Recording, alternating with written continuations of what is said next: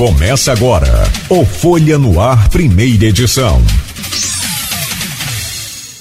Quinta-feira, 26 de outubro de 2023. Começa agora pela Folha FM 98,3, emissora do Grupo Folha da Manhã de Comunicação, mais um Folha no Ar. Vamos fazer uma conexão agora com Portugal. Ele está em Portugal e fala ao vivo com a gente. Roberto Uchoa, policial federal e especialista em segurança pública é um prazer recebê-lo aqui no Folha no Ar. Seja bem-vindo sempre, querido. Bom dia para você. Bom dia, Cláudio. Bom dia, Luiz. Bom dia, pessoal de Campos aí que está nos ouvindo. É um prazer estar aqui com vocês. Pena para falar sobre coisas tão trágicas, né? A situação parece que vai de ladeira abaixo aí nessa, né, nessa segurança pública. E hoje a sensação de insegurança ela, ela é muito maior, não sei te, afirmar aqui um, um, percentual na população, se isso né, tá, de que forma está, mas que a coisa está complicada, tá. Deixa eu trazer o bom dia do Aloysio Abreu Barbosa e já também pediu o Aloysio para abrir essa pauta hoje aqui nesse programa. Aloysio, bom dia, seja bem-vindo mais uma vez ao nosso Folha no Ar.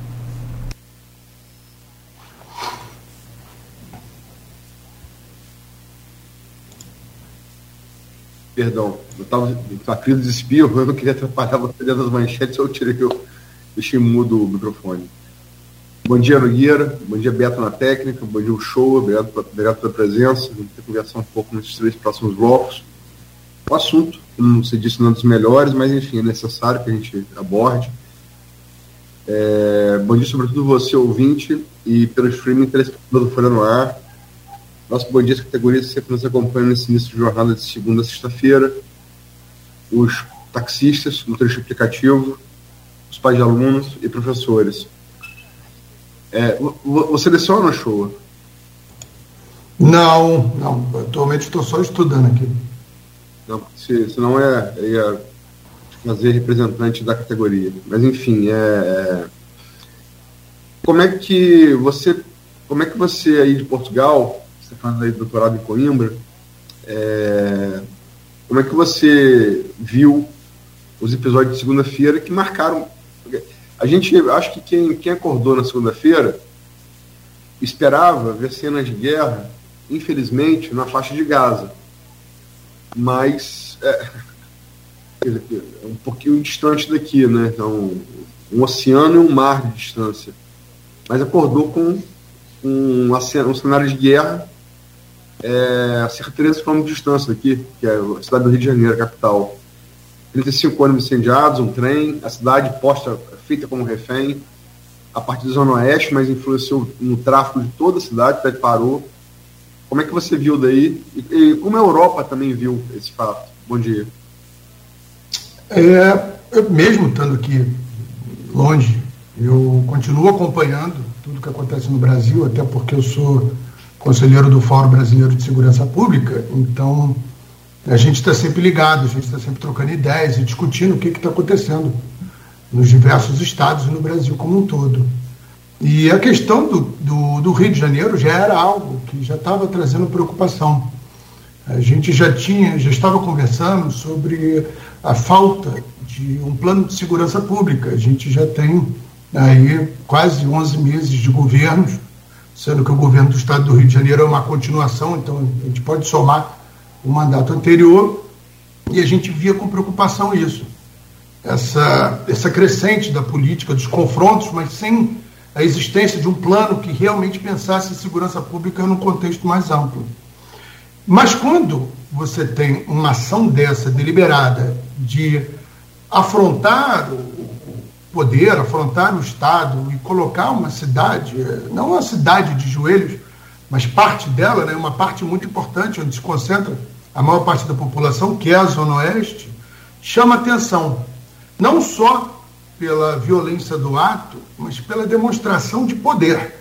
Isso foi uma demonstração de poder de uma organização criminosa que cresceu, que cresce, foi criada há décadas, cresceu sobre a complacência ou omissão dos vários governos e agora mostra o poder que ela tem. E impressiona como é que a gente ainda não tem uma política para enfrentar isso. A gente não está falando de uma coisa nova. Ataques no Rio de Janeiro já aconteceram por narcotraficantes e agora estão acontecendo por atividades de milicianos, que são os paramilitares. E a gente não tem um plano para enfrentamento disso. É isso que preocupa. O fato em si ele passa. Agora, a falta de perspectiva futura de enfrentamento de combate a isso é o que preocupa. O show, você é policial federal. A Polícia Federal se caracteriza sobre as demais forças de segurança pública brasileiras pela capacidade de atuar com inteligência. É, o governo de Israel, Benjamin Netanyahu, não sem razão, é acusado de ter da falta de inteligência que não pôde antever uma operação da, do tamanho, da sofisticação logística que o Hamas é, é, apresentou ao mundo em atos terroristas, matando mais de, 200, mais, mais de mil pessoas em território israelense, pegando 200, mais de 200 reféns. E o Serviço de Inteligência de Israel, que é referência, até então, ela tem então referência no mundo através do Mossad, foi posto em questão. Como o Serviço de Inteligência das Forças de Segurança Pública do Rio de Janeiro, aí incluindo Polícia Civil, é, é, no caso a P2 da, da, da PM, é, é, e, e, da própria Polícia Federal, não conseguiram antever uma ação da monta que foi que a gente viu na segunda-feira. Como isso pode passar despercebido? Isso é um problema que nós temos e a gente tem que pensar sobre isso. A segurança pública, pela, pelo que é colocado na Constituição, infelizmente, do qual eu discordo, ela está toda nos ombros dos estados. É isso que acontece. A gente tem é, todos os problemas tendo que ser resolvidos pelos governadores. A União, o governo federal e os municípios atuam de forma complementar, subsidiária. Se a gente pensar no país como um todo e na estrutura que a Polícia Federal tem hoje, ela não consegue fazer esse mapeamento e esse trabalho de inteligência. A gente está falando em centenas de facções criminosas atuando em 27 estados. Quer dizer, com o efetivo que tem hoje, com a estrutura que tem hoje, é um trabalho impossível. Então, é um trabalho que depende muito de integração com os estados, troca de informações, troca de inteligência. E aí sim é o papel das polícias estaduais, polícia militar polícia civil.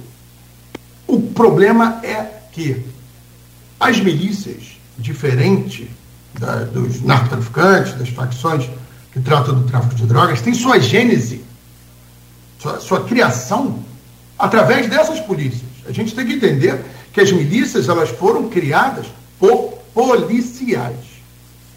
Então, é, são organizações criminosas que têm suas estruturas entremeadas com as estruturas do Estado. Então, isso torna o trabalho ainda mais difícil.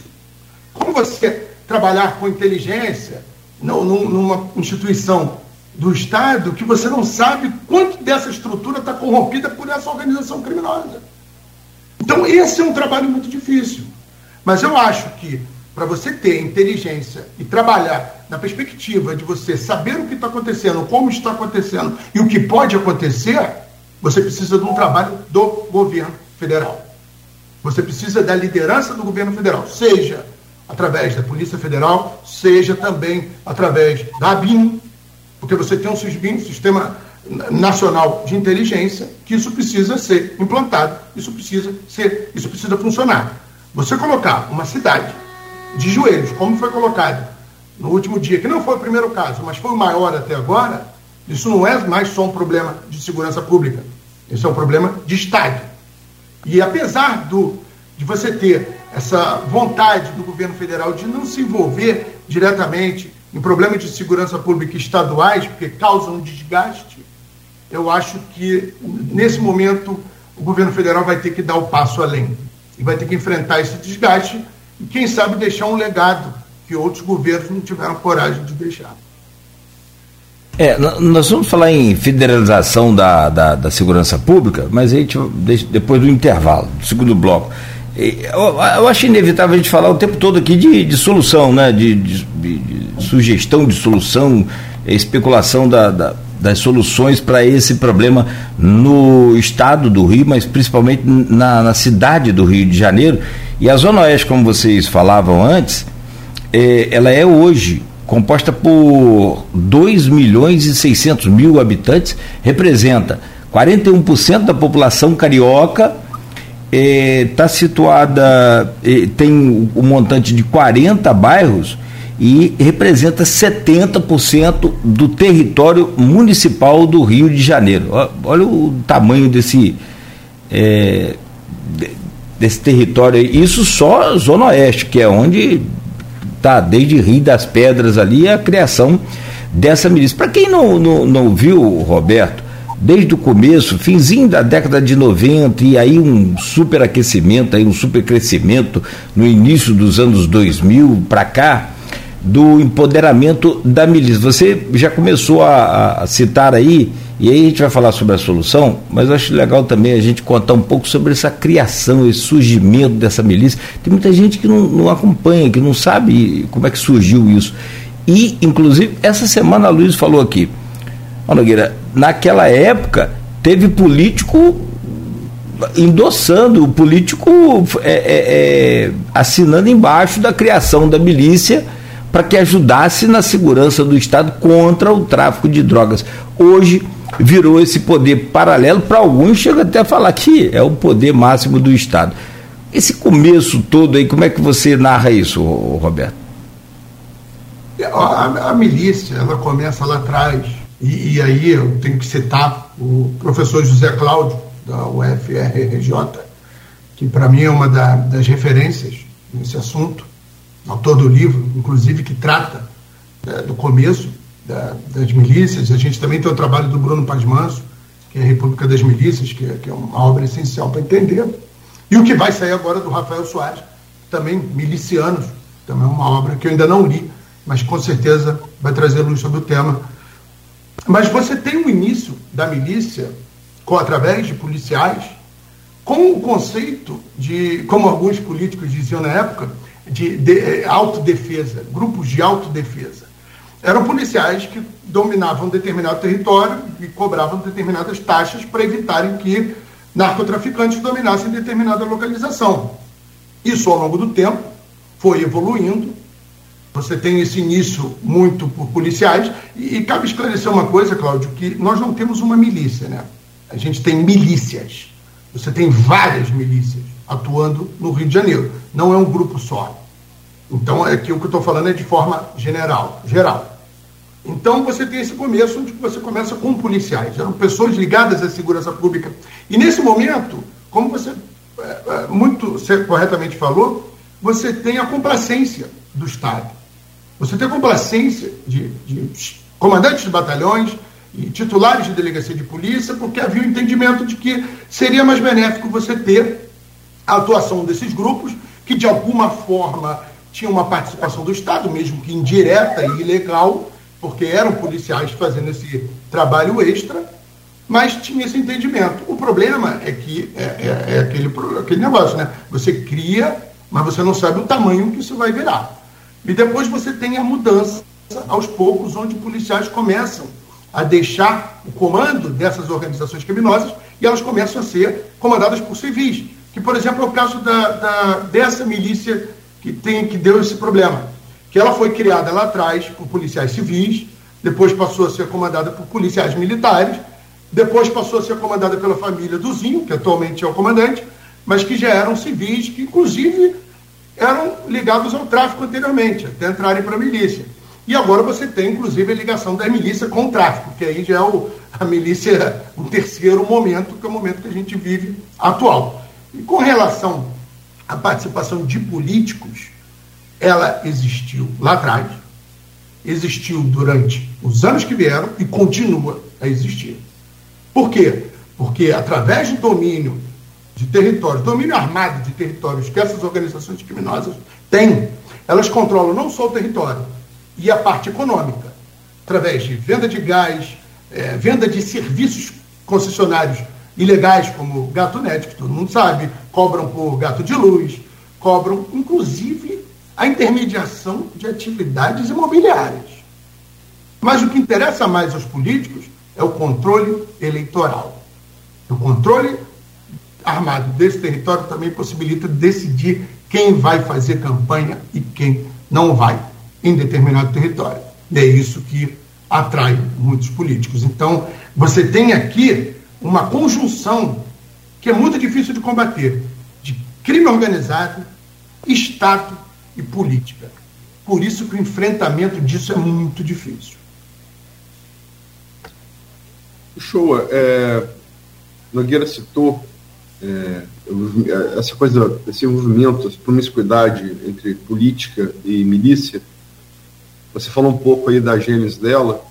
É, essa coisa de milícia, é, é, é a, a, própria etimologia da palavra milícia, ela guarda significados diferentes dependendo do país que você, que você, que você emprega. Se você for para os Estados Unidos, por exemplo, a milícia tem um significado completamente diferente. Né? Inclusive, isso está ligado às forças regimentadas ali que combateram a Inglaterra lá na guerra de independência deles, lá no século, XVIII. Né? E é uma coisa que eles cultivam até hoje. É, no Brasil, isso começa a partir do ano 2000, né? É, é, e os políticos que elogiaram, a gente tem que lembrar, eles até se, se arrependeram disso, faltaram atrás, pediram desculpas quando a milícia se revelou de fato que é hoje, é, foi se revelando, né? Como prefeito do Rio, Eduardo Paes, e, e o ex-prefeito ex do Rio, porque Eduardo Paes começou como subprefeito, inclusive, da, da, da Barra, na Zona Oeste, César Maia. Sem contar que mais recentemente a gente teve um presidente da República, né, é, é, é, Jair Bolsonaro, que empregou parentes de miliciano, é, a família Bolsonaro, nos seus mandatos legislativos, empregou família, familiares de milicianos, né? Homenageou milicianos. Flávio Bolsonaro deu medalha de Tiradentes ao miliciano, né? É, que acabou sendo morto, alguns dizem que é uma de arquivo na Bahia. Enfim, é, você tem uma experiência política na eleição municipal passada, experiência empírica, você se candidatou a vereador. E é especialista em segurança pública, está aí fazendo doutorado é, se aprofundando no seu conhecimento acadêmico aí em Portugal, você tem experiência acadêmica, teórica, é, e também como policial, experiência empírica de segurança pública. Como é que você vê essa promiscuidade entre política e milícia? E como você avalia, é, que, que, grau de culpa você avalia que, que, que ele possa ter na situação que está hoje? Total. Eu acho que o, a influência política, nesse quadro que a gente tem no Rio de Janeiro, é total. Essa promiscuidade é, que teve é que permitiu que se chegasse a esse ponto. E, e eu falo isso não só na questão da, da, da, campanha, do ato de se pedir o voto, de, de se entrar em determinados territórios. A gente está falando sobre nomeação de comandantes de batalhões, nomeação de titulares de delegacias. Você ter determinada pessoa que vai atender o seu interesse. É, Para entender como isso chegou a funcionar em determinado momento, eu não gosto de falar agora porque senão isso pode me trazer problemas até aqui em Portugal, mas vamos pensar o seguinte: determinado grupo miliciano apoia um político X. O político X é eleito. Esse político X quer nomear o comando do batalhão e da delegacia daquela região onde atua determinada milícia. Por que, que ele tem esse interesse? É só a gente pensar. É, é, é uma conjugação de interesses que faz com que muita gente é, é, ganhe muito com essa estrutura. Por isso que essa estrutura ela é feita, inclusive, para sobreviver e perdurar, independente da morte do seu líder. Por isso que eu tenho criticado tanto essa atitude do governo estadual atual de querer é, nomear o inimigo número um.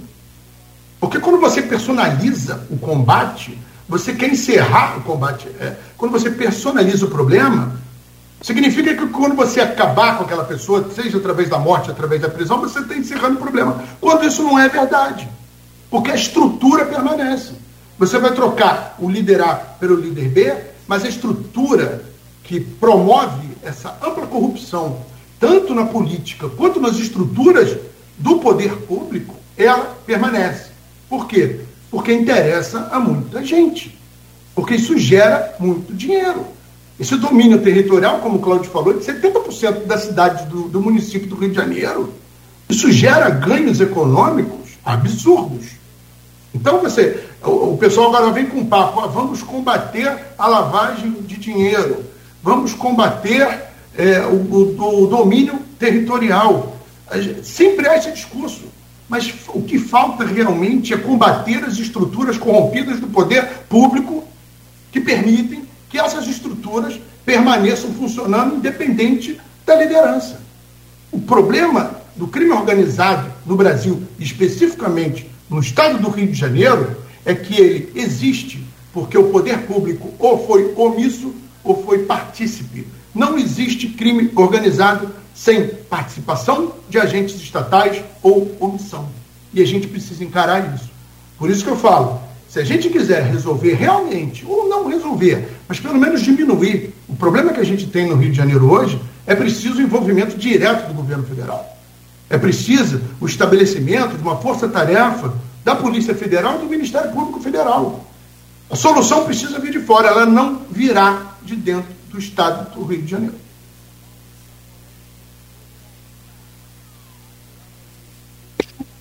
O microfone fechado de novo, desculpa. É, essa conclusão que você está tá externando aqui é, parece a conclusão do governo federal em relação à situação do Rio de Janeiro, né? É, a, gente vai, a, gente vai, a gente vai abordar essa, é, é, isso no bloco seguinte, essa, essa, esse, esse, papel que cabe aos entes da federação, União, Estado e municípios, eu não quero me adiantar muito isso.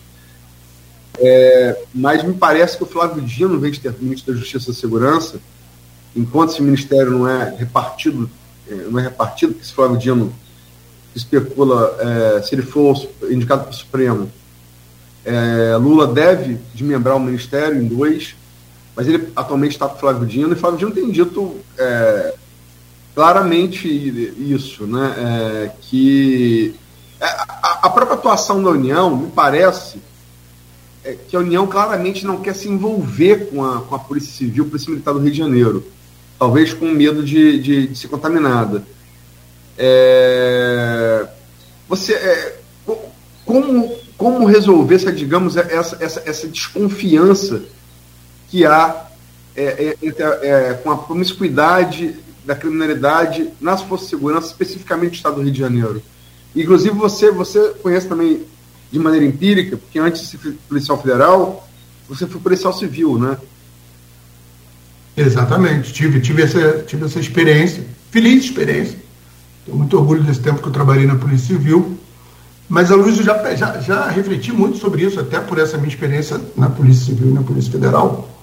E eu sempre achei que o caminho para você melhorar uma instituição é você premiar, não financeiramente, ou até financeiramente, se for possível, mas acho que é, é instituir uma política de gestão de pessoal, onde você faça que aquele policial cara sério, o cara bom, que ele entenda que ele fazer o caminho correto, que ele tomar as decisões corretas, ele não vai ser punido. E que aquele que faz o errado, que tem atividades criminosas ou que é corrupto, que ele em algum momento ele será punido. Você precisa partir desse princípio. E a gente está falando, por exemplo, no Rio de Janeiro, onde nós hoje sequer temos Secretaria de Segurança Pública. Você tem uma secretaria da Polícia Militar, uma secretaria da Polícia Civil, que cada uma resolve seus problemas. Um, uma autonomização das forças policiais que não é saudável para nenhuma democracia. Você precisa de, de, prestação de contas, você precisa de accountability, você precisa de transparência. E a gente tem esses problemas. Como é, a gente não quem, quem está correcionando as polícias? Quem está fazendo esse trabalho de depuração hoje? Não sei. Tem gente que diz que é a Polícia Federal, porque a gente teve nos últimos casos aqui, e a gente está falando só dos últimos casos, que eu vou lembrar agora. A gente teve caso de policial militar sendo preso da ativa fazendo escolta de 100 quilos de cocaína, policiais civis fazendo escolta de 16 toneladas de maconha, policiais civis sendo investigados também por desvio de cocaína, policiais civis que apreenderam fuzis revendendo para outra facção. Não tem como isso funcionar. A gente tem que pensar sobre isso. Como é que a gente vai combater algo se as forças de segurança estão com esse problema interno e a gente não tem estruturas hoje que consigam depurar isso? Então, sim, a gente precisa de um trabalho do governo federal de inteligência para tentar achar esses focos e depurar. Mas a gente também precisa reconhecer o bom servidor. A gente precisa incentivar o bom servidor. A gente precisa da estrutura para que esse homem e essa mulher trabalhem, trabalhem com seriedade e tenham segurança de investigar os seus colegas corruptos. Porque nem isso a gente dá hoje. Então, é, é o que eu falo. A gente não precisa, é, não é uma questão de reformular a segurança pública do Rio de Janeiro. Eu acho que a gente tem que falar em refundar. A gente precisa reconstruir determinados conceitos que a segurança pública do Rio de Janeiro perdeu há muito tempo. E isso passa também no restabelecimento da relação com a sociedade, porque hoje nós temos, inclusive, um problema de confiança, onde muita gente não confia nas suas forças policiais. E a gente precisa trabalhar isso. A Polícia Federal é um exemplo. A Polícia Federal é uma instituição que atuou no governo militar, na ditadura, com uma imagem péssima junto à população. Ela reconstruiu isso ao longo do tempo, com muito trabalho, com depuração interna, com concurso público, com melhoria salarial, e hoje é uma força policial reconhecida pela sua capacidade técnica, desejada por muitos e reconhecida pela sociedade. Está aqui um modelo que a gente pode adaptar, está aqui um modelo que a gente pode seguir. A gente pode até pegar o FBI americano, que tem seus problemas, que tem sua origem problemática, assim como teve a Polícia Federal mas que também ao longo do tempo mudou, evoluiu e combateu o crime organizado nos Estados Unidos, que também teve esse sucesso. Então a gente precisa fazer isso. A gente tem que parar de copiar só o que tem de ruim. A gente também tem que pegar os modelos de sucesso e a gente adaptar à nossa realidade. Não é chegar, pegar e colocar. Mas a gente tem que repensar sobre isso. A gente não melhora a situação da segurança pública do Rio de Janeiro enquanto não resolver o problema da violência gerada pelo próprio Estado, seja através das políticas de confronto, que em 30 anos não resolveram nada, seja através da corrupção existente nas estruturas do Estado. Temos aqui algumas participações, é, interações do, do ouvinte, do telespectador. Dona Sebastiana está aqui, foi a primeira hoje a, a, da Bom Dia, Dona Sebastiana Gonçalves, mãe, mãe do nosso colega Rodrigo Gonçalves aqui, colega de bancada. É, eu já falei que ela está ela tá disputando com o Maurício Batista, o Furel, essa carteirinha de ouvinte 001 do programa. Ela está aqui na disputa ferrenha pela condição. Um beijo, dona Sebastiana, um abraço, Maurício. E temos também participações aqui, o show, no grupo de WhatsApp, do qual também fez parte uma época do, desse programa do blog Opiniões que eu edito. A Edinalda, é, professora de letras, referência na literata, referência na área que é, em Campos e região, ela pergunta aqui a você. É, prazer ver você aqui, caro Alberto Show. já falei com você que certamente com a sua participação teremos uma versão bastante precisa sobre o tema, o que afasta ou reduz a onda de achismos e suas consequências. Tenho lido algumas matérias sobre o assunto, mas quero ouvir a sua opinião. Ela coloca em bold aqui. Ainda a distinção entre milícia e narcomilícia, o modelo de negócios, entre aspas, é o mesmo. Obrigado, abraço fraterno. Ainda não. Primeiro agradecer a pergunta, Edinaldo. Um beijo. É, primeiro, eu acho que cabe a gente explicar que a, a gênese completamente distinta, né? A milícia realmente ela surge para combater é, os traficantes, os narcotraficantes, e o modelo de, de, de, atuação foram completamente distintos, enquanto um atuava especificamente é, na venda de drogas, outro tinha exploração dos serviços econômicos e taxas de serviço. Porém, nessas mudanças que ocorreram nas milícias, quando a gente chega nessa nova fase, inclusive nessa grande milícia que domina a Zona Oeste, que tem hoje entre os três que dominaram a milícia, que são três irmãos, eles são provenientes do tráfico de drogas, eles dominavam uma comunidade que era ligada a uma facção criminosa e depois passaram a ser milicianos, eles começam a mudar isso um pouco. E você, eles se alinham início ao terceiro comando puro e começam já a ter essa simbiose com o tráfico de drogas. E agora tem, inclusive, informações de que eles, na tentativa de manter o controle territorial, porque, para entender, essa família que ela chegou a dominar, acho que é o Três Pontes, Carlinhos Três Pontes, que ela domina o, o, um vasto território, ela se expande inclusive para a Baixada Fluminense. Quando ele morre, o irmão dele, o Eco, assume. E o Eco consegue expandir isso ainda mais. O Eco consegue estabelecer um grande território dominado por essa milícia. Com a morte do Eco, você tem meio que uma disputa. Como José Cláudio fala muito, abre-se um edital, onde você tem essa disputa entre grupos milicianos. E você tem hoje o Zinho, que é o irmão dele, que, briga, que disputa com Tandera, que também vem da Baixada Fluminense, o controle desses territórios. E para manter esse controle, esse grupo começa a ter conversas com o Comando Vermelho, que é algo que nunca existiu. Porque o Comando Vermelho sempre foi refratário a esse tipo de, de acordo. Inclusive, o caso dos médicos da Barra que foram mortos, um dos envolvidos, que inclusive foi morto depois, era, segundo informações, o elo de ligação entre esse grupo miliciano e o Comando Vermelho. Então, os modelos ainda são distintos, são coisas separadas. Mas os traficantes já adotam procedimentos das milícias, na, na parte do controle econômico desse território, quer dizer, já não só vendem drogas, mas já estão explorando outras atividades. E os milicianos, em algumas áreas, já estão vendendo drogas. Então, esse é um momento de mudança desse mercado. Quem sabe se o futuro vai se tornar uma coisa só? Não sei. Espero que o Estado consiga evitar que isso aconteça. Né? É, situação, tá vendo aqui, acompanhando essa, esse, esse retrospecto aí da depois, antes, depois do ataque, né? A partir do surgimento da milícia, cara, é um, é um negócio muito doido. Eu vou ler aqui a pergunta da, da Silvana Fernandes, mas só comentar, depois a gente fala. É, é, teve já um momento no, na política do estado do Rio que vereador da cidade do Rio é, dava a medalha de honra do, do, do município para um, um, um, deputado estadual, os dois da milícia. E o deputado estadual dava medalha de honra do, do, do, do estado para o vereador. Um, bicho, uma coisa assim escancarada na, na cara de todas as autoridades, de toda a população. Um negócio muito complicado.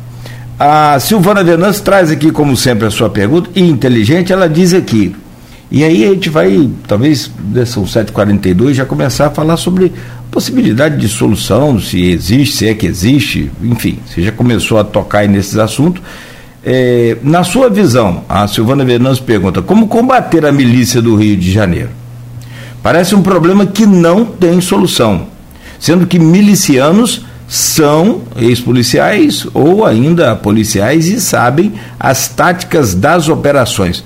Como combater?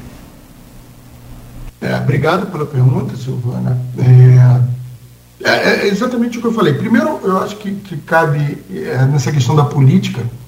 É, a gente teve a CPI de 2008, da Alerj, que foi, inclusive, uma luta do Marcelo Freixo, que mostrou, é, indiciou duzentas e tantas pessoas, mostrou o envolvimento de vereadores, deputados. Os fundadores da Liga da Justiça, o Natalino e o Jerominho, eram policiais e se tornaram políticos foram eleitos é, com base nesse domínio territorial e eleitoral. Né?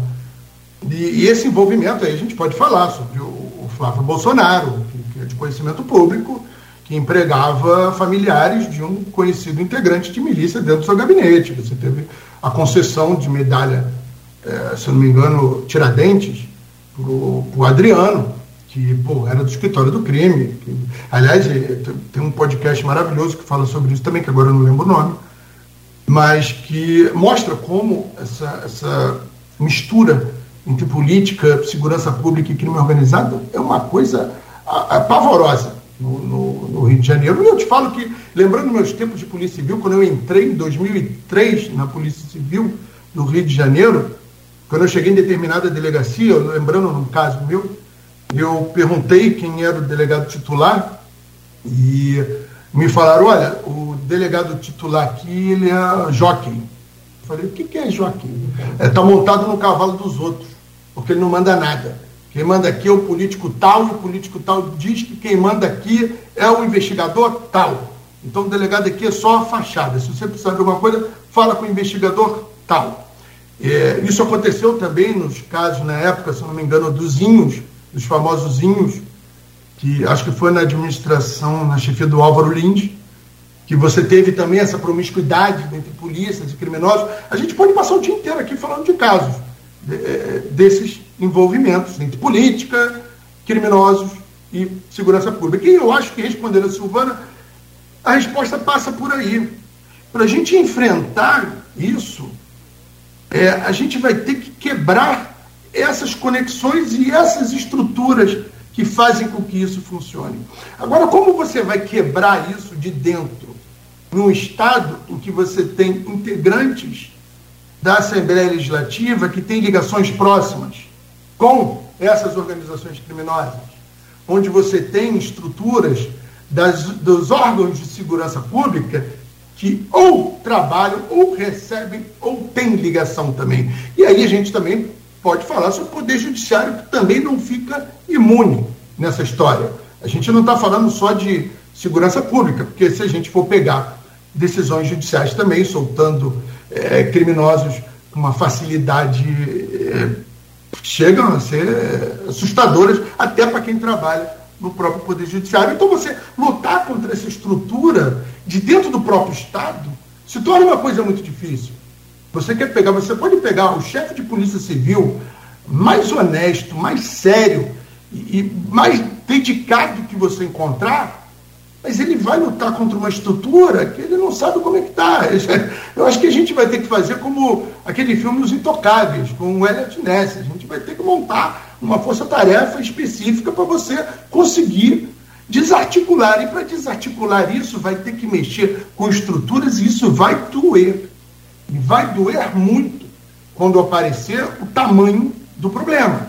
Que vai assustar muita gente, porque a gente sempre acha que é o da ponta que é lá o fim da linha, que é o policial, que é o agente penitenciário, porque isso também interessa a essa estrutura. Vamos matar aquele civil que está no comando e a gente vai dizer que resolveu o problema, sendo que a estrutura vai continuar funcionando. Vamos prender aquele policial, aquele soldado, aquele investigador, aquele bombeiro, aquele agente penitenciário que está na ponta, e nós vamos mostrar que estamos combatendo mas você não derruba a estrutura. Uma estrutura que alimenta, uma estrutura onde flui muito dinheiro. É dinheiro que banca campanha política, é dinheiro que banca benesses, é dinheiro que banca luxos, viagens. É dinheiro. Infelizmente, é isso que move o mundo e essa roda que foi criada gera muito dinheiro. É, bagulho aqui também. Eu tirei o, é, Pajeú, Pajeú, não, não, não, o Pajeú tá distante daqui. Tá quietinho. Pajeú, filhotinho dele lá, velho. De American Bully, né? É, é. Mas é. Você falou aí na resposta anterior em, em essa coisa da Polícia Civil Militar no estado do Rio de Janeiro, né? questão de estrutura das forças de segurança. Você falou corretamente que o Estado do Rio de Janeiro é, desmembrou a Secretaria de Segurança Pública a partir do governo Whitson, né? Inclusive, é, a despeito do, da conclusão da, da intervenção no Rio de Janeiro, é, né, feita pelo general Braga Neto, que era, é, era é, favorável a você manter a Secretaria de Segurança, e, sobretudo, com uma corregedoria independente, o governo Itzel e continuado por Castro fez o contrário, né? desmembrou, desmembrou é, dando, como se falou, autonomia a, a, a uma, uma, pasta responde pela, pela Polícia Civil, outra pasta responde pela Polícia Militar. E a coisa chegou a tal grau de, de, de, de separação e de, de, ignorância das atividades de uma força pela outra, que é, a operação feita é, na, na, na, na segunda-feira, que gerou a reação da milícia, é, que matou o sobrinho do Zinho, o Matheus da Silva Rezende, né, a troca de tiros, ali como se falou em, em Três Pontes, comunidade de Três Pontes, em Santa Cruz, da Zona Oeste do Rio de Janeiro, foi uma operação da Polícia Civil que a Polícia Militar ignorava, ignorava a existência da operação.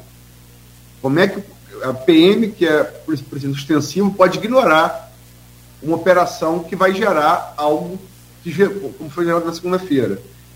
Essa é a primeira pergunta. E para a gente terminar o bloco, a gente tem que ver, tem que, tem que é, são 7h49 já, é bom registrar, o governador Cláudio Castro esteve ontem no, no, estado do Rio de Janeiro, no estado do Rio de Janeiro, perdão. Ele sempre está no estado do Rio de Janeiro. esteve ontem em Brasília. Cabe ironia, esteve no estado do Rio de Janeiro. É, é, esteve em Brasília, é, pedindo apoio formalmente do governo federal, da União, e encaminhou algumas propostas legislativas para o Congresso. Uh, vou pensar as cinco principais. Eu queria que você comentasse, em separado, por favor. São elas: fim da progressão da pena para criminosos com armas de guerra, fim da progressão da pena para criminosos envolvidos em lavagem de dinheiro para essas organizações criminosas, fim da progressão da pena para criminosos que atuam em serviços comissionados, tarifa social para serviços públicos em áreas vulneráveis, diminuindo assim a atratividade do serviço da milícia e criação de gabinetes estaduais contra a lavagem de dinheiro. Então, são duas perguntas. É, é, é, essa separação entre as polícias, a despeito do que foi concluído pela, pela intervenção é, das Forças Armadas no Rio de Janeiro, e as propostas de Cláudio Castro. É, a questão da, da, da ausência de uma segurança, de uma Secretaria de Segurança Pública, é a demonstração de falta de coordenação, de ausência de plano, de, de falta de interesse em fazer com que o negócio funcione. Porque não, não há. Você ter duas secretarias independentes com duas estruturas policiais completamente distintas, seja em termos de, de carreira, de estrutura, de treinamento, inclusive de criação. Que a gente tem que pensar que uma polícia só investiga e a outra só faz policiamento ostensivo. Quer dizer, são polícias que deve, deveriam atuar de forma complementar. E, na verdade, o que a gente fez nesse país foi criar duas forças autônomas, que, que durante o período, ao invés de manterem as suas estruturas básicas, em razão dessa não complementariedade, criaram é, soluções próprias. Por exemplo, a Polícia Militar, ela não pode investigar, mas ela tem a P2, que em tese é a inteligência, que faz um serviço de investigação.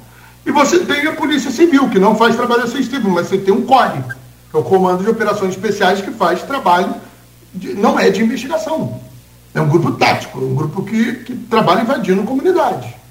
Então, é, a gente precisa solucionar essa questão das polícias. Não passa só pela criação de uma Secretaria de Segurança Pública, porque a gente teve Secretaria de Segurança Pública por décadas. O problema não é só esse. Não ter uma Secretaria de Segurança Pública é um agravante. Mas o problema passa pela reestruturação também dessas polícias. A gente precisa fazer com que o, o, policial que entre, ele queira aquilo que eu falei anteriormente, que ele seja reconhecido, que ele tenha condições de trabalho, que ele tenha é, incentivos para que ele trabalhe de forma correta, mas também que ele tenha carreira, que ele possa progredir. Porque o ser humano também, se não tiver formas em que ele possa progredir, que ele possa alavancar, ele não vai. Isso é natural que aconteça. E muitas vezes o serviço público ele peca por isso. E nas polícias isso é existente, onde você tem duas castas. Uma casta que sempre comanda e outra casta que sempre obedece. E isso possibilita, inclusive, a ocorrência de casos de assédio moral, perseguição e por aí vai. A gente tem uma coisa chamada no Rio de Janeiro, que desde a época que eu era policial, que se chama o bico geográfico, que é uma das coisas mais absurdas que tem.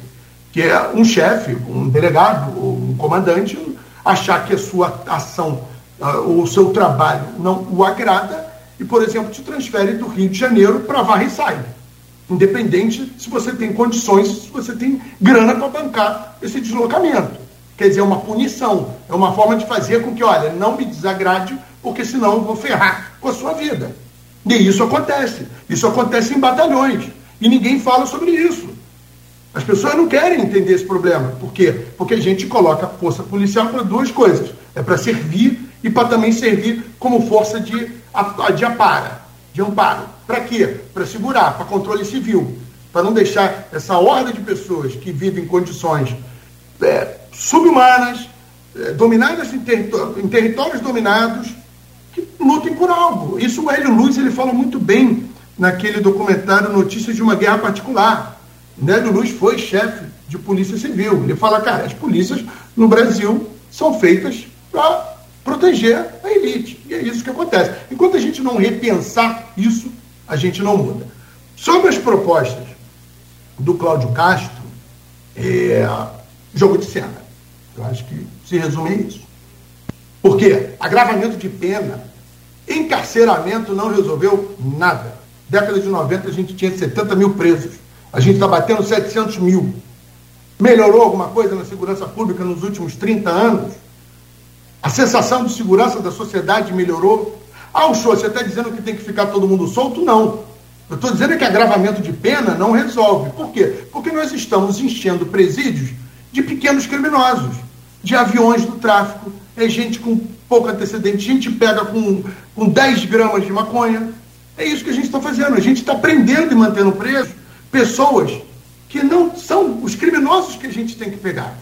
Porque a gente não está botando em cana quem? Os homicidas, os grandes chefes de organizações criminosas, o poder público, agentes do poder público que se corrompem. Esse é o desafio. Então, você falar em fim de progressão de pena, você dizer que o que acontece no Rio de Janeiro é, acontece porque nossas penas não são severas, porque nossos presídios não são péssimos o suficiente, que, que esses presos não são punidos o suficiente, é querer enganar o público. O que a gente precisa, sim, é de uma reforma também do sistema prisional. Porque todas as facções, todo o crime organizado desse país surge ou dentro do Estado ou dentro de presídio. E aí a gente pode falar do Comando Vermelho, que nasce no Rio de Janeiro dentro de presídios, e do PCC, que nasce em São Paulo também dentro de presídios. A gente tem que repensar sobre isso. Que condições são essas que a gente está dando para permitir que organizações criminosas criem-se, floresçam dentro desses presídios, e enquanto isso, ao mesmo tempo, a gente enche esses presídios de mão de obra barata de pequenos criminosos que vão adentrar e passar a integrar essas organizações criminosas. A gente falando aqui sobre o PCC, que eu acabei de citar, o PCC hoje é uma das maiores organizações criminosas do mundo. O PCC hoje já pode ser considerado um cartel. O PCC tem gente na Europa, tem gente na África, tem gente nos, na, nas, na América do Norte. Então, é um problema que a gente precisa enfrentar. O Brasil, sim, é um corredor importante para o tráfico de cocaína internacional. Somos um dos maiores mercados de consumo de droga do mundo. Sofremos com problema de violência armada em níveis, eu acho que comparados com o México e outros países da América Latina, que também têm esse problema de serem corredores do tráfico de drogas. Mas a gente tem um além, essa questão das milícias. Isso mexe com uma outra estrutura que vai além disso. É, é, é a contaminação da estrutura do Estado pelo crime organizado de uma forma que preocupa não só a segurança pública, mas a própria democracia. Pois é. 7h57, a gente precisa fazer uma pausa, meu caro Roberto, e volta, a gente volta a seguir com esse assunto, como o programa é ao vivo, é inevitável que a gente talvez fala também, fale mais sobre essa questão das soluções e todas essas é, é, especulações que a gente tem ouvido falar aí agora. E, claro, no, na pauta do programa, a federalização da segurança pública e o papel de cada ente desse, da União, do Estado, do município. Inclusive, o, o Flávio Dino postou ontem uma nota lá no X e a gente vai é, tentar replicá-la aqui também. Só para que você entenda a posição do ministro da Justiça, como a Luiz já falou, que pode ser dividido, caso ele suba lá para o Supremo e aí a gente comenta essa nota dele sobre a concordância ou não dele é, é comentando sobre essa federalização. São 7h59 agora, a gente faz uma pausa rápida já já com a Luiz Abreu Barbosa e com o Roberto Uchoa, policial federal e especialista em segurança pública. Voltaremos no oferecimento de Coagro, Proteus, Unimed Campos, Laboratório Plínio Bacelar e Vacina Plínio Bacelar. No programa de hoje, com a Luiz Abreu Barbosa na bancada, estamos conversando com Roberto Shoa. Ele é policial federal e especialista em segurança pública. Estamos falando sobre a violência, a escalada da violência no Rio de Janeiro, a guerra das milícias contra os poderes instituídos e as declarações de um lado e de outro também. A própria milícia também já fez as suas declarações ameaçando o Estado. É uma situação aí, como a Luiz abriu o programa hoje, a gente esperava ver segunda-feira, infelizmente, mas já vem de há duas semanas atrás é, notícias de guerra lá é, em Israel, na faixa de Gaza, mais uma vez, né? E, no entanto, né, convivemos com a guerra aqui do nosso lado, na nossa capital, na capital fluminense. O Rio de Janeiro com 35 ônibus incendiados pela milícia. E um, e um trem e outros carros também, outras. Né, teve um motorista de ônibus que não conseguiu sair a tempo e acabou se ferindo bastante, braços e, e rosto, queimou tudo. E aí, como a gente está conversando sobre essa questão de segurança né, é, é pública, olha o, o, que tem aqui é, que os Estados Unidos também passam. Aconteceu essa madrugada e é destaque aqui em toda a imprensa.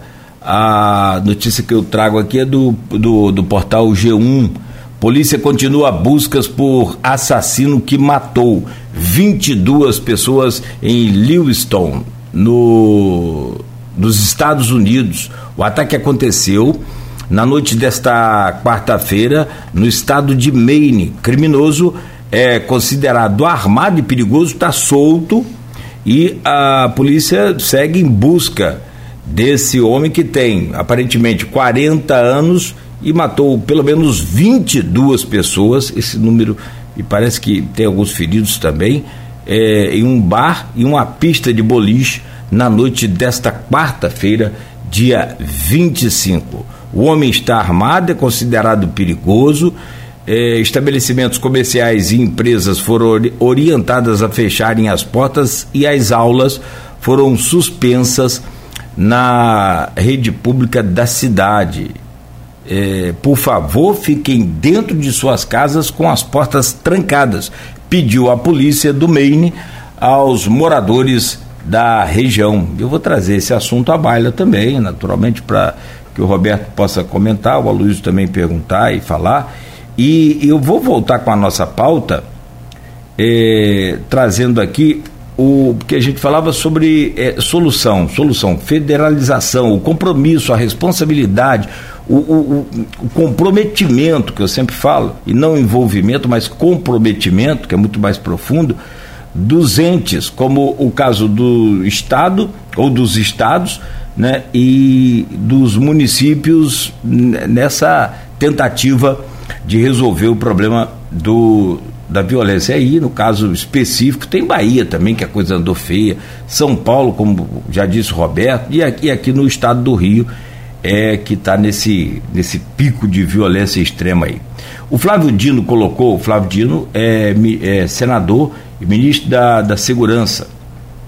E ele disse aqui no seu, em uma das redes sociais sua ontem, sobre essa questão da federalização. Se vocês me permitem, vou adiantar aqui para ler a, a, rapidamente a postagem dele.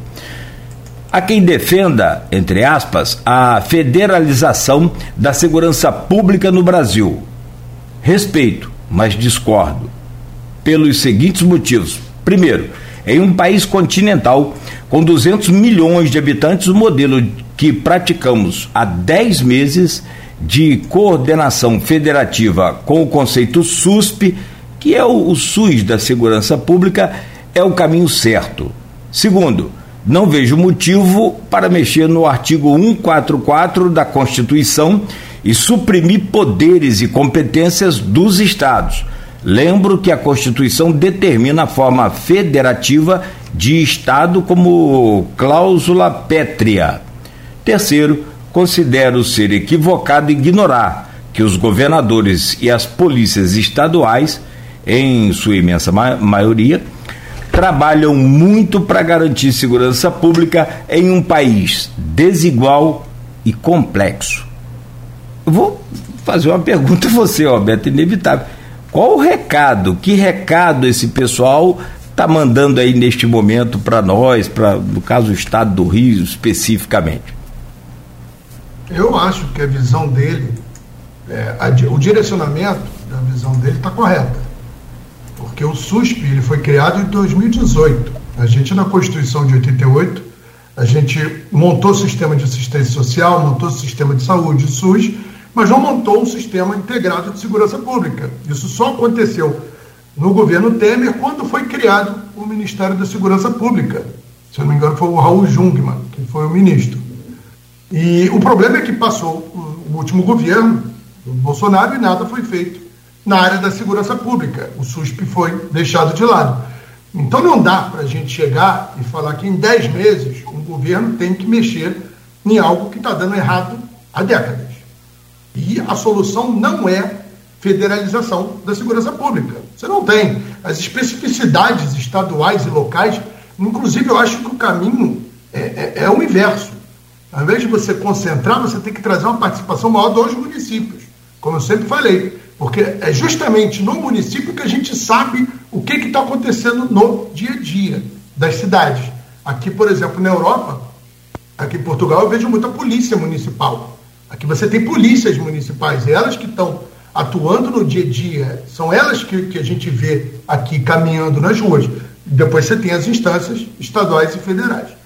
Mas eu acho que o, o, não federalizar, quer dizer, não colocar toda a segurança pública sob o guarda-chuva do governo federal, não significa que o governo federal não tem um papel muito importante a ser desempenhado nessa seara, que é justamente o que eu tenho falado que é através da Polícia Federal.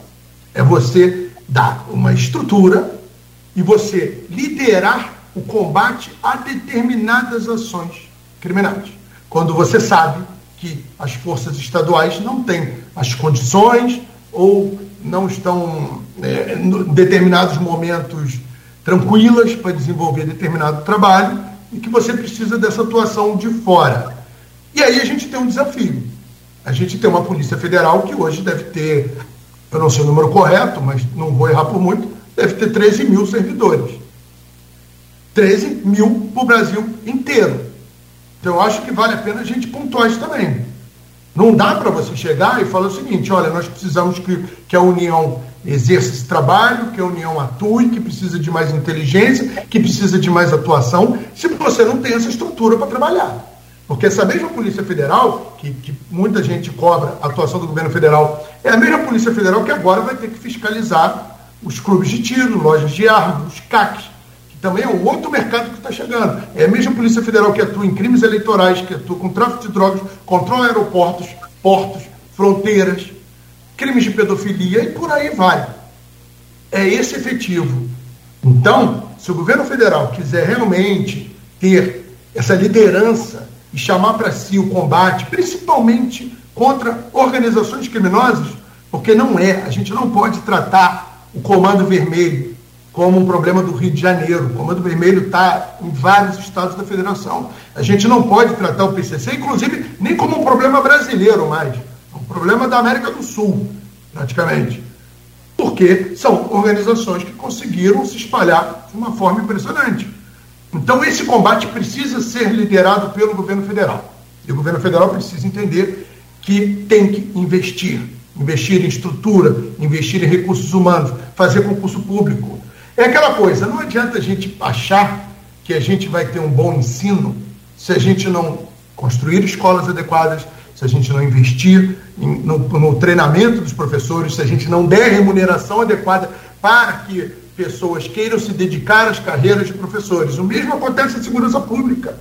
Se eu não der uma estrutura para essa pessoa trabalhar, se eu não der um salário onde eu queira que essa pessoa venha para desenvolver um trabalho sério e que ela tenha tranquilidade, que ela possa trabalhar e possa viver num lugar, num lugar digno com a sua família, e que ela não precise trabalhar num bico extra para poder pagar suas contas, a gente vai viver nessa situação.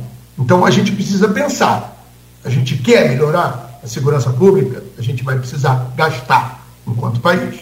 A gente já gasta muito com presídio.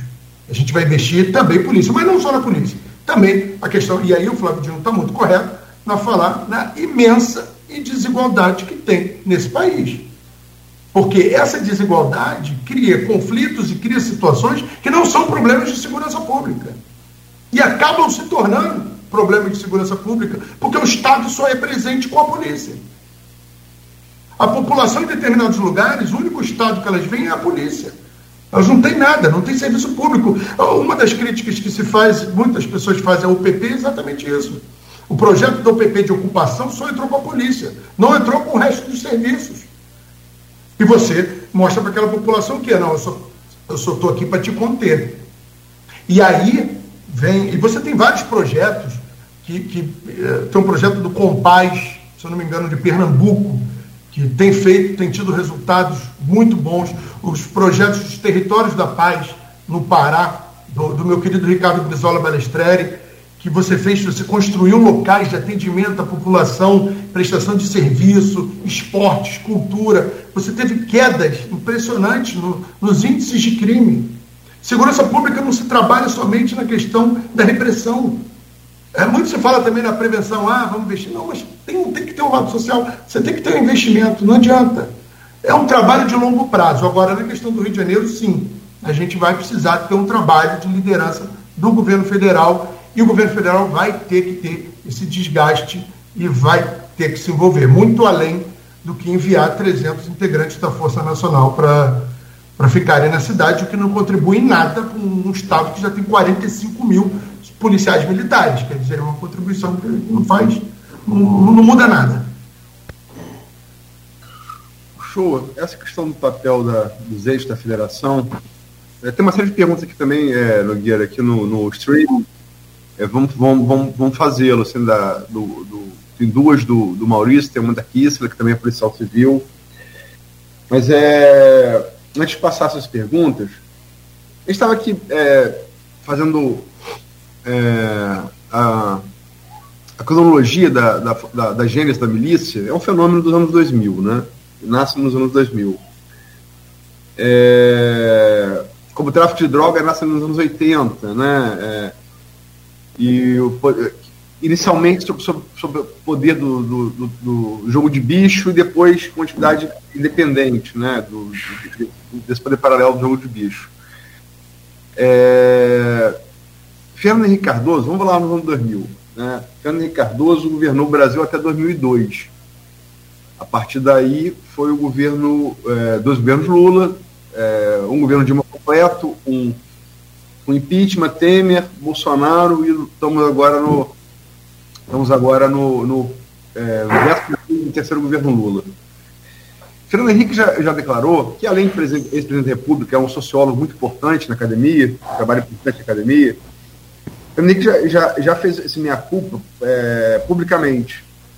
Ele acha que uma falha, ele já falou isso nominalmente, né? É, uma falha dos governos dele e, e também dos governos Lula foi não compreender a, a, a, a, urgência e a gravidade do problema de segurança pública no Brasil.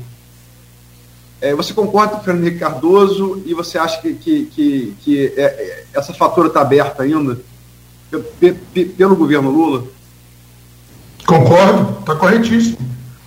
E, e isso me impressiona, porque a gente está falando num país que tem índices de homicídios absurdos. É, o ano de 2017, que foi o auge, a gente teve 65 mil homicídios.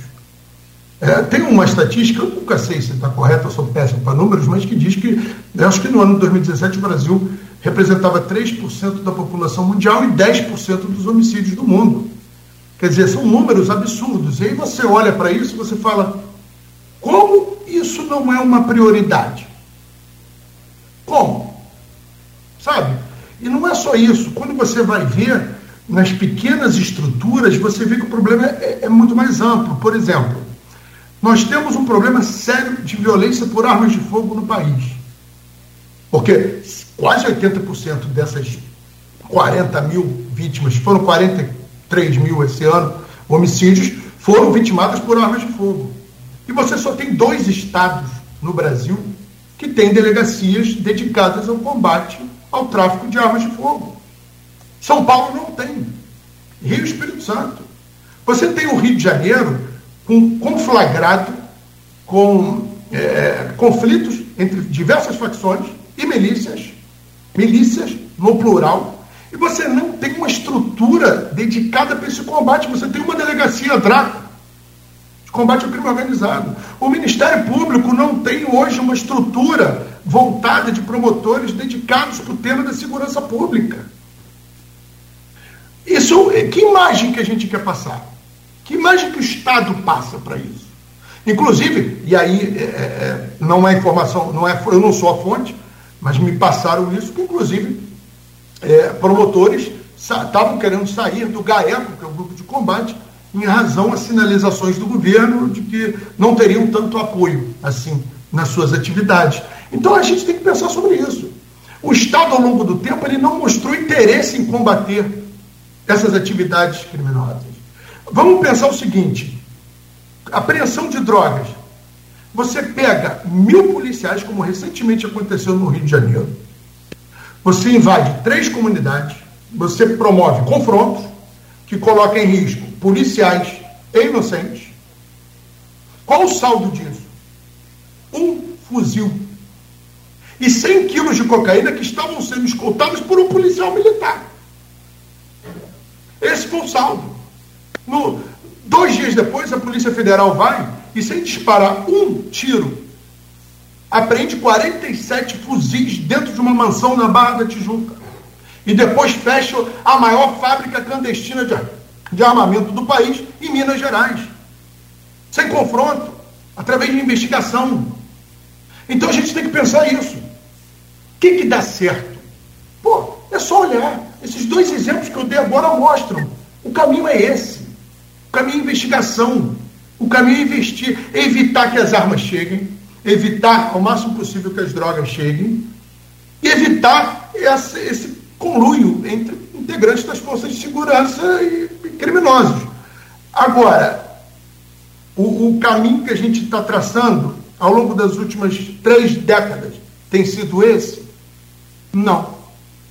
Que o governo federal evita entrar na seara de segurança pública, os governos estaduais não conseguem resolver sozinhos, e a gente fica nessa enorme encenação, como eu volto a repetir, o professor José Cláudio fala muito bem, que é um jogo de cena, onde você tem é, governador descendo de helicóptero em ponte para comemorar uma ação que teve a morte de um criminoso, onde você tem a designação do inimigo número um, onde é, é, uma coisa que causa uma descrença tão grande na população, que aí eu volto a repetir, que torna um problema de segurança pública e um problema para a democracia brasileira.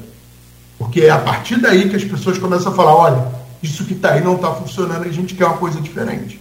E isso que possibilita projetos autoritários, projetos restritivos de liberdades, projetos que entendam a segurança pública como uma guerra, algo que não é, porque segurança pública deve ser pensada como prestação de serviço público, porque o criminoso ele também merece uma prestação de serviço público. Ele tem que ser preso, ele tem que ser julgado, ele tem que ser condenado. É assim que funciona. Se a gente pula disso para a barbárie, se a gente começa a tratar a segurança pública como uma questão de equação matemática, onde a gente vai somar e subtrair, vai dizer, olha, morreram 20 deles e dois nossos. Então foi um sucesso.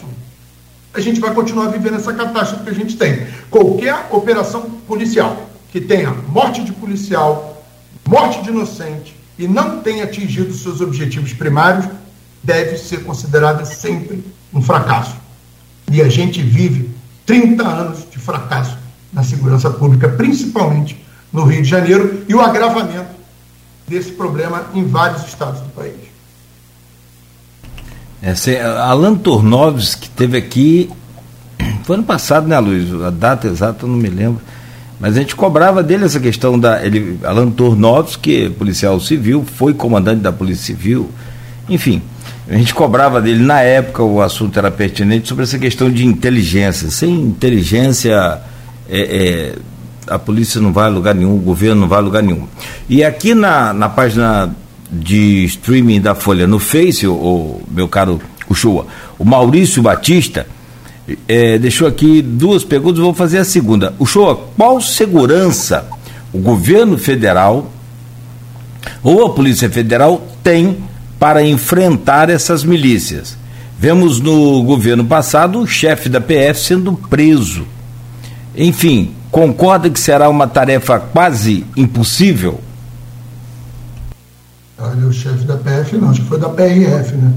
Foi o Silvinei por causa de. Depois. É, de envolvimento político. né, o Silvinei? Silvinei. Chefe da PRF. A gente tem que distinguir que são duas instituições distintas. Que, infelizmente, inclusive, foi um problema que foi muito conversado que no governo passado a Polícia Rodoviária Federal estava participando de operações, inclusive de incursões em comunidades e ações que estavam além da sua atribuição. Isso gerou uma grande discussão no meio do, do, das pessoas que estudam segurança pública e também de políticos, sem demérito nenhum. A instituição que tem profissionais extremamente preparados, assim como todas as polícias do Brasil têm seus profissionais extremamente preparados. Mas é aquilo que eu falo, a estrutura do governo federal hoje, ele não tem, não tem estrutura para atuar de forma concreta num Estado. O efetivo, da, tanto da PRF quanto da, da Polícia Federal, são efetivos muito pequenos, que somados não chegam ao efetivo da PM do Rio de Janeiro, por exemplo. Se você somar. E você tem a Força Nacional, que é composta de policiais de outros estados, que são cedidos ao governo federal e atuam de forma momentânea em casos de urgência. Mas normalmente também, inclusive, eles são mal recebidos, porque não conhecem o local, estão ganhando diárias para estarem ali, então é, rola um estranhamento natural desse tipo de, de atuação entre as forças. Eu vejo que a única atuação do governo federal possível é de liderança, é, é no sentido de atuar liderando esse combate, forçando uma integração entre forças. E aí a gente está falando de, de, de, Rio de Janeiro, você ter comunicação, por exemplo, com os estados vizinhos. A gente até pouco tempo atrás não conseguia saber se uma pessoa tinha mandado de prisão aberto em outro estado, porque os bancos de dados não se comunicavam. Entendeu? Então a gente tem que evoluir muita coisa, tem que melhorar muita coisa ainda. E passa sim pelo papel do governo federal também no combate ao tráfico de armas de fogo. Porque isso é uma, uma tecla que eu bato muito, venho batendo muito, e voltando ao que você citou do caso do Maine, que um atirador com fuzil matou 22 pessoas, 50 feridos, a gente teve o um caso aqui recente de um adolescente que pegou uma arma em casa, atacou também uma escola, não é o primeiro, infelizmente, acredito que também não será o último. O governo acabou com a facilitação das armas de fogo, e, e, e aí eu acho que vale um, um, detalhe, porque eu acabei uma pesquisa agora, que eu inclusive submeti para publicação numa revista aqui da Europa, e, e que comprova que essa flexibilização da legislação possibilitou que, inclusive, milicianos adquirissem armas de fogo legais.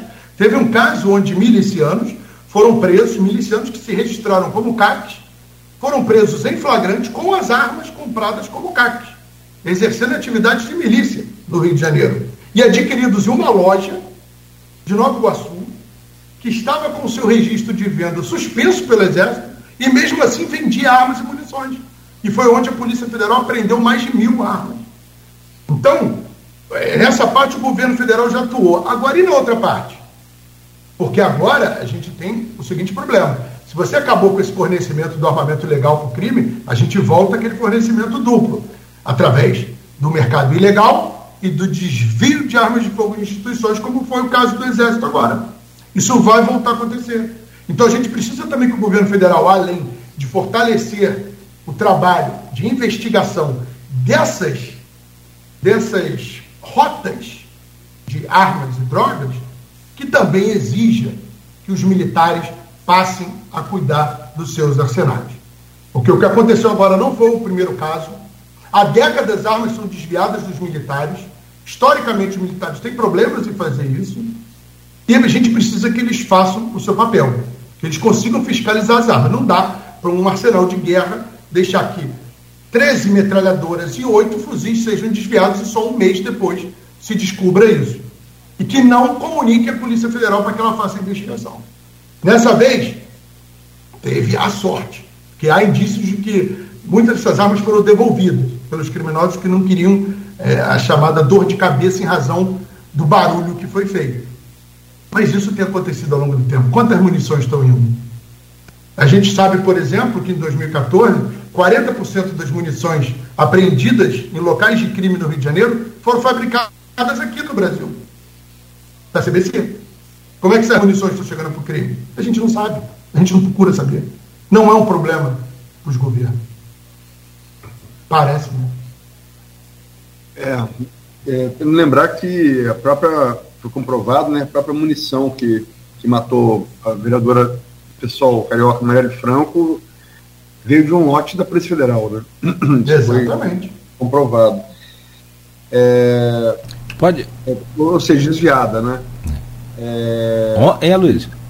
Perdão? Dá, só, só acrescentar se é que vale, no, no caso do, do, do, do miliciano morto na segunda-feira, que gerou todos essa, essa, esses ataques aí, tinha uma, uma Glock com ele, que era de um policial lotado em, em Friburgo, Friburgo, né? Petrópolis, Friburgo, né?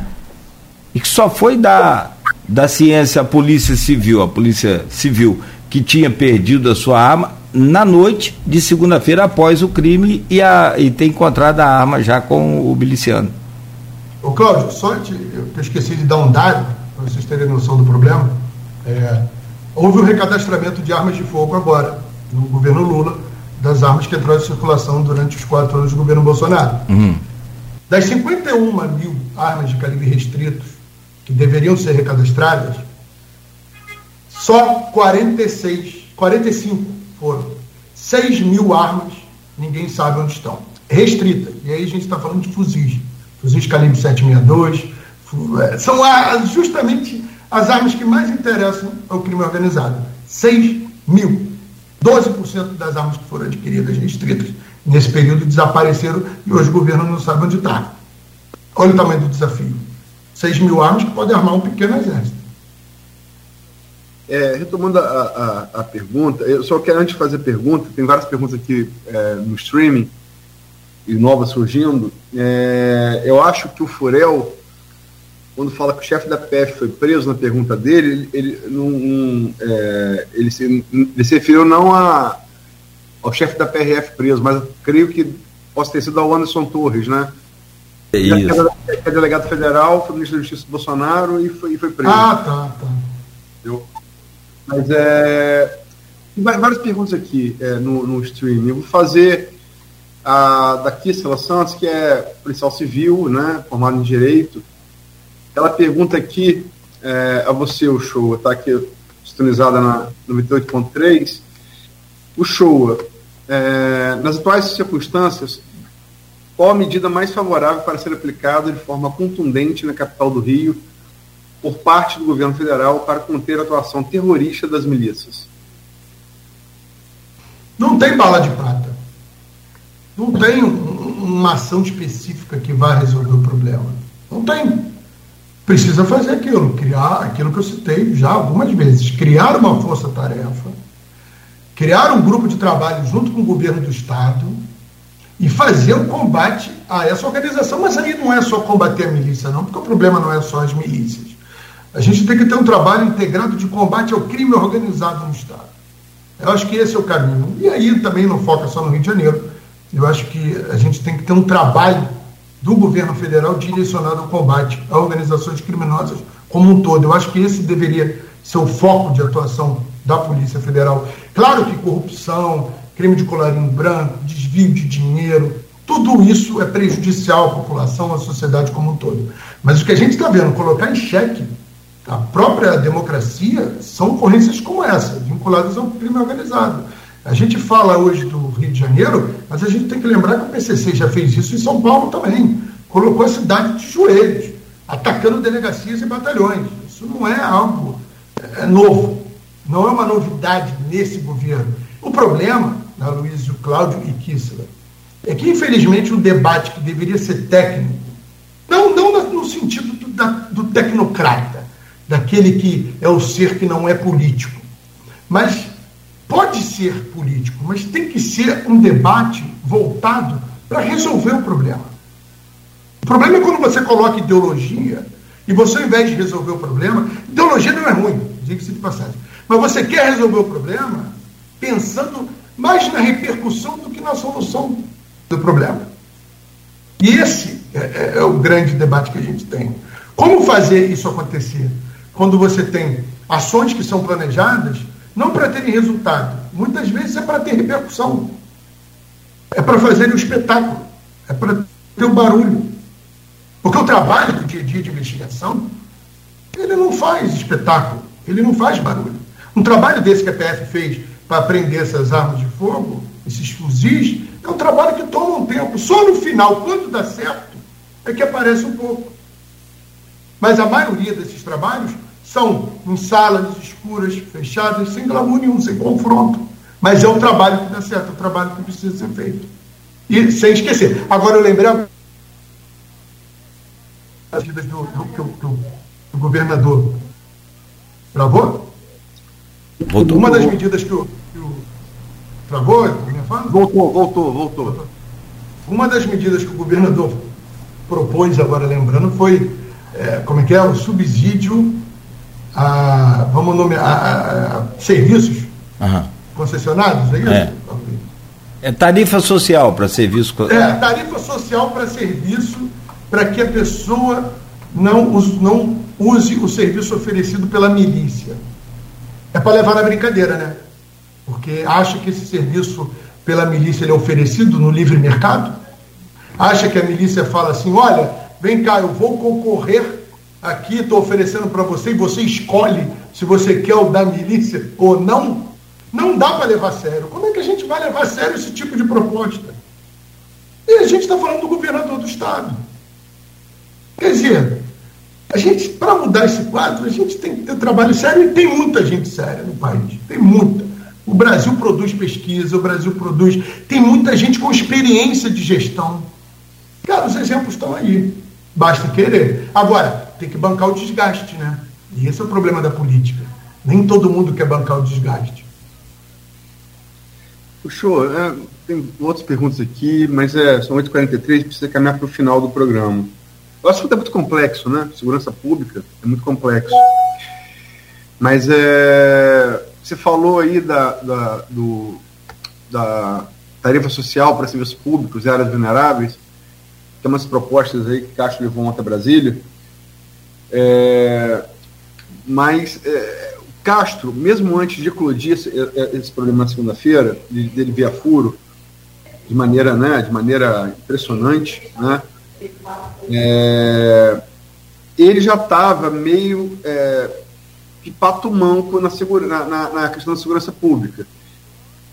Ele é, indicou o José Renato Torres, delegado, é, para a Polícia Civil, não conseguiu sustentar. É, uma disputa de poder clara, embora tem gente que se presta até a negar isso, mas clara, entre executivo e legislativo estadual, no caso, entre o governador Cláudio Castro e deputados, é, que são sua base de apoio na, na, na Alerj, né, presidida por um campista, Rodrigo Bacelar, e a Alerj impôs o seu nome, né, que é o Marcos Vinícius Amin Fernandes, que inclusive alteraram, chegaram a alterar, casuisticamente, a Alerj, uma lei e eu falava para você ser chefe de polícia civil, você tinha que ter 20 anos como delegado. Perdão, 15 anos como delegado. Ele tinha 20 na corporação, mas não 15 como delegado. E trocaram para 15 anos na corporação. Né? E ele já reagiu. É, o problema todo foi com a indicação do Leandro Almada, que é o superintendente da Polícia Federal do Rio de Janeiro, indicado pelo governo Lula, que fez operações como essa que você citou aí, é, é, da, da pressão de fuzis na barra com inteligência, e tem sido um espinho na garganta de, de, dessa promiscuidade do poder público fluminense com criminalidade é, e com poder político também, que é, loteia delegacias e, e, e batalhões. como é que você vê essa situação estrutural que é anterior ao problema das, da, aos atentados de segunda-feira. E qual você acha que seria a solução para isso? Se é que existe. Eu acho que você pintou muito bem o quadro. Eu acho que, que, eu não vou nem contribuir muito. Eu acho que eu acho que vale a pena pontuar que você quando impõe algo desse tipo numa corporação, normalmente você perde a corporação. Você perde, porque você por exemplo, a gente está falando né, em, em, regras objetivas que eram estabelecidas que criam determinadas pretensões. E você chega e muda a regra, casuisticamente, como você falou, para mudar o jogo e querer colocar alguém que você quer, e, e, no caso não é nem alguém que você quer governador, é, a Assembleia Legislativa, que não é o Executivo. É, eu acho que isso é um retrato do tamanho da bagunça que está o Rio de Janeiro. O governador está extremamente fraco, inclusive virou meme nas redes sociais, quando ele fala que o crime organizado não vai enfrentar o, Estado do Rio, poder público. Pô, só falta o quê então? Entrar na, no, no Palácio dar um cascudo no governador? Porque o que o, o que o crime organizado fez foi exatamente isso demonstração de poder. Porque ali, o que o crime organizado deu a entender é o seguinte: nós temos essa estrutura funcionando, mas nós não vamos mais aceitar as mortes dos nossos como algo comum. Porque teve uma operação, se não me engano, em 2020, que morreram acho que mais de uma dezena de integrantes dessa milícia, numa operação da Polícia Civil da PRF, onde a milícia não teve essa reação, mas dessa vez ela teve essa reação, que foi um recado também para o governo. E é um recado sobre essas estruturas. E aquilo que você falou, são as estruturas de negociação constantes. Isso está sempre em negociação. Quando você loteia o batalhão, loteia a delegacia, por que o político tem interesse em, em, em designar o chefe de um batalhão ou de uma delegacia? Qual o interesse que ele tem nisso? É, é o bem público? Se é o bem público, por que, que aquela polícia não pode entender isso? Aliás, a polícia não certo seria Secretaria de Segurança. Mas já que a gente não tem mais nem Secretaria de Segurança, as próprias polícias estão decidindo tudo. É, por que, que essa polícia não tem essa capacidade de decidir quem é o melhor gestor para aquela delegacia e o deputado tal tem? É preciso a gente pensar isso. É preciso a gente proteger essa estrutura também de influências e ingerências políticas. Isso é um desafio muito grande. E na questão do que você fala do superintendente do, do Rio de Janeiro, e aí eu cito o, o governo anterior, o governo Bolsonaro, onde tiveram muitas sinalizações de tentativas de interferência na Polícia Federal, de direcionamento e tudo mais. Dessa vez parece que não há. Eu conheci o delegado Almada antes de, de vir a Portugal, conversamos bastante. É, é um cara sério, um cara que está com vontade de desenvolver o trabalho. E eu acho que é o tipo de pessoa perfeita para poder fazer esse trabalho, para poder dar esse andamento, para fazer esse tipo de operação, esse tipo de investigação que pode dar o resultado que a gente precisa. Que a gente quer exatamente atacar essas estruturas da política, da segurança pública e do crime organizado. E eu volto a falar, vai doer? Vai. Vai porque vai assustar muita gente. Porque muita gente vai olhar vai falar, gente, eu não imaginava que era tanto assim. E é. Só que a gente precisa jogar luz sobre isso. Se a gente quiser mudar esse quadro, a gente precisa jogar luz sobre isso. Mas também é o seguinte: acabar com a autonomização das forças policiais. Forças policiais devem estar sob o comando do Poder Executivo e não fazendo o que querem em secretarias autônomas. É, a gente segue aí nessa nessa esperança. Só para fechar aqui, meu caro é, é, Roberto Shoa, tem é, uma, várias aqui, então a gente vai agradecendo a todos aqui pelo engajamento, as perguntas, a participação, nossa gratidão sempre. E o Guilherme Rangel diz aqui, ó, bom dia.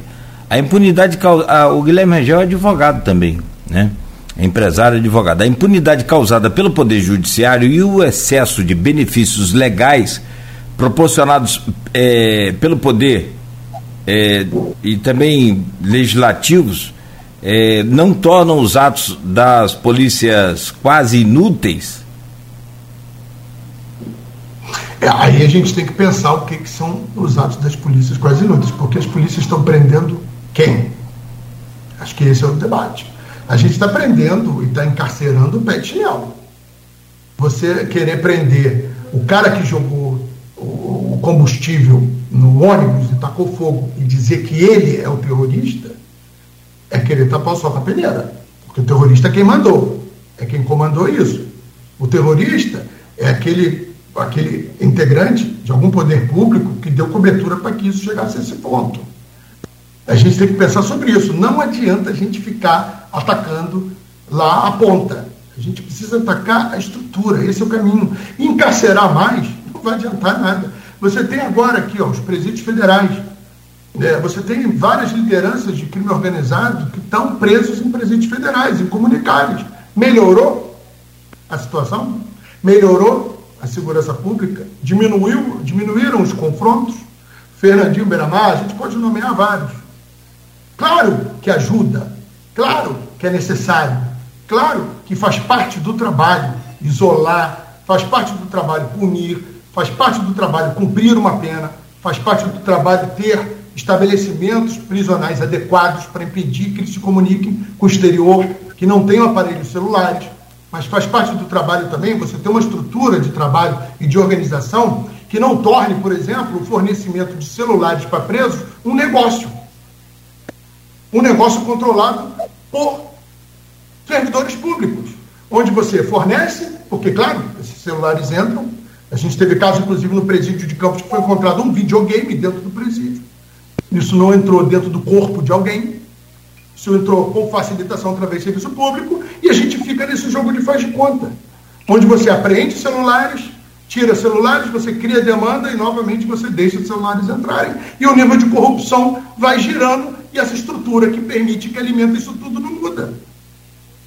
É isso que a gente precisa enfrentar. Enquanto a gente não encarar que grande parte do problema de segurança pública que a gente vive vem da omissão ou da participação de agentes do Estado, a gente não consegue mudar esse quadro.